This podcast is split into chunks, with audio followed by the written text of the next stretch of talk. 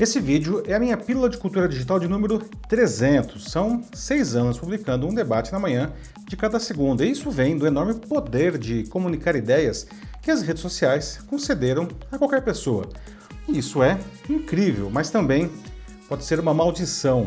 Depois que as palavras são proferidas, não podem ser desditas, ainda mais em uma sociedade altamente digitalizada como a nossa. Aproveitamos alegremente esse paraíso de liberdade de expressão sem perceber que falar é fácil, mas que precisamos cuidar do que falamos. Entre os resultados desse despreparo e dessa inconsequência no discurso online, vejo a todo momento pessoas destruindo sua reputação, profissionais perdendo emprego e empresas sendo duramente questionadas por seus clientes. Por isso, precisamos aprender a lidar construtivamente com esse poder todo.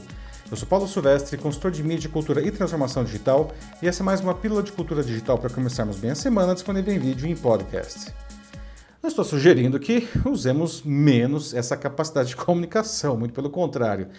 Mas o que eu vejo nas redes, e não é de hoje, é o domínio do discurso vazio, superficial, de autopromoção a qualquer custo ou de polarização política. Não? E isso tem um impacto tão grande que os valores de nossa sociedade e o nosso desenvolvimento como nação estão indo pelo ralo. Sim, as redes sociais têm um papel decisivo nessa piora do tecido social. Mas, em última instância, são as pessoas com mais ou menos consciência que se deixam levar por esse frenesi.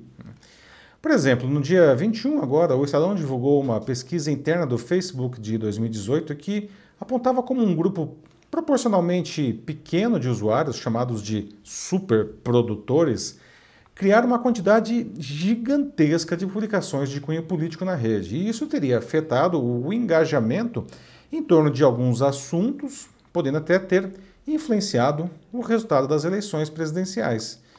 Pois bem, em um famoso discurso em junho de 2015, quando recebeu o título de doutor honoris causa em comunicação e cultura da Universidade de Turim, na Itália, Humberto Eco disse que as redes sociais haviam dado voz a uma, entre aspas, legião de imbecis, antes restrita a, novamente entre aspas, um bar e depois de uma taça de vinho sem prejudicar a coletividade. Ele afirmou ainda que, novamente entre aspas, eles eram imediatamente calados, mas agora têm o mesmo direito à palavra que um prêmio Nobel. E que o drama da internet é que ela promoveu o idiota da aldeia a portador da verdade. Fecha aspas. Bom, eu me lembro que, na época, eu discordei publicamente do escritor e filósofo italiano que eu muito admiro. Achei que havia, em suas palavras, uma certa intolerância e até uma soberba. Na minha filosofia, em que todos devem ter o direito de falar e que crescemos justamente ao contrapor discordâncias, aqui estava errado. Mas hoje eu percebo que Humberto Eco viu lá atrás o cenário em que vivemos hoje. Parece que fosse em outra vida, mas não faz muito mais que cinco anos. Até então, as redes sociais eram um espaço muito mais livre em que as pessoas se encontravam ah, para trocar amenidades ao invés de ofensas, né?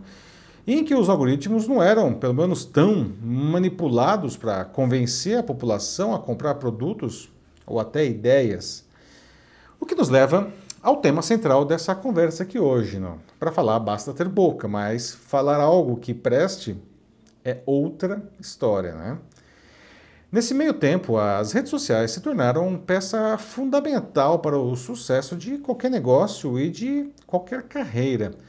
Um exército de gurus né, surgiu dizendo o que as pessoas deveriam fazer, onde clicar, quem seguir, com o que se engajar. Não?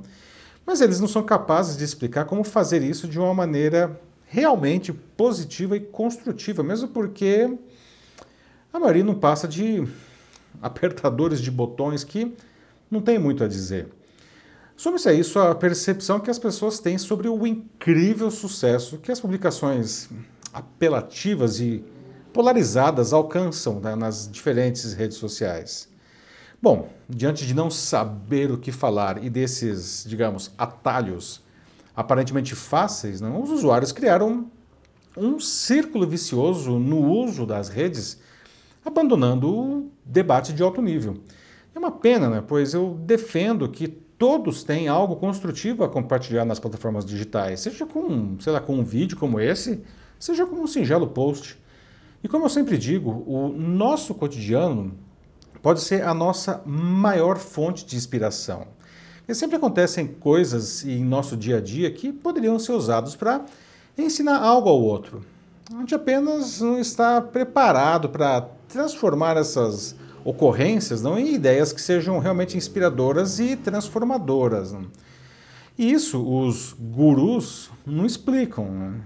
porque, enfim, a maioria deles não sabe como. Não? A gente precisa romper essa necessidade de aparecer a qualquer custo, não, em que as pessoas são levadas a replicar ideias de fácil aceitação que nem são delas na maioria das vezes.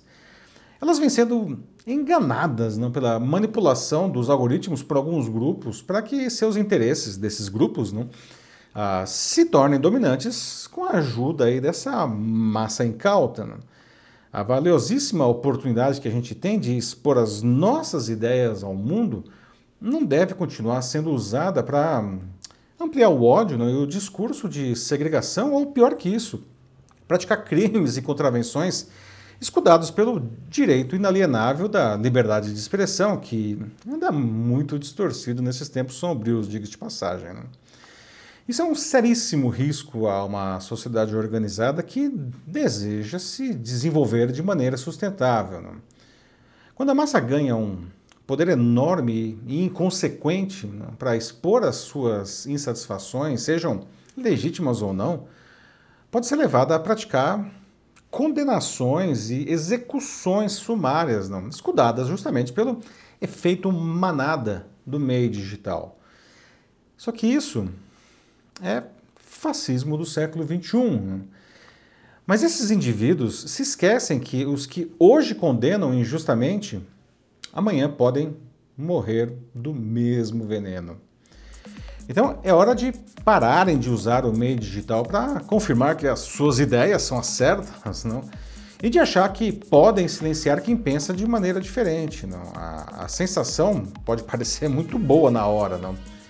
mas ela envenena a alma. No lugar disso, precisamos desenvolver a nossa capacidade de unir pelo compartilhamento de ideias positivas que todos nós somos capazes de desenvolver. É hora de parar de falar só porque se tem boca né?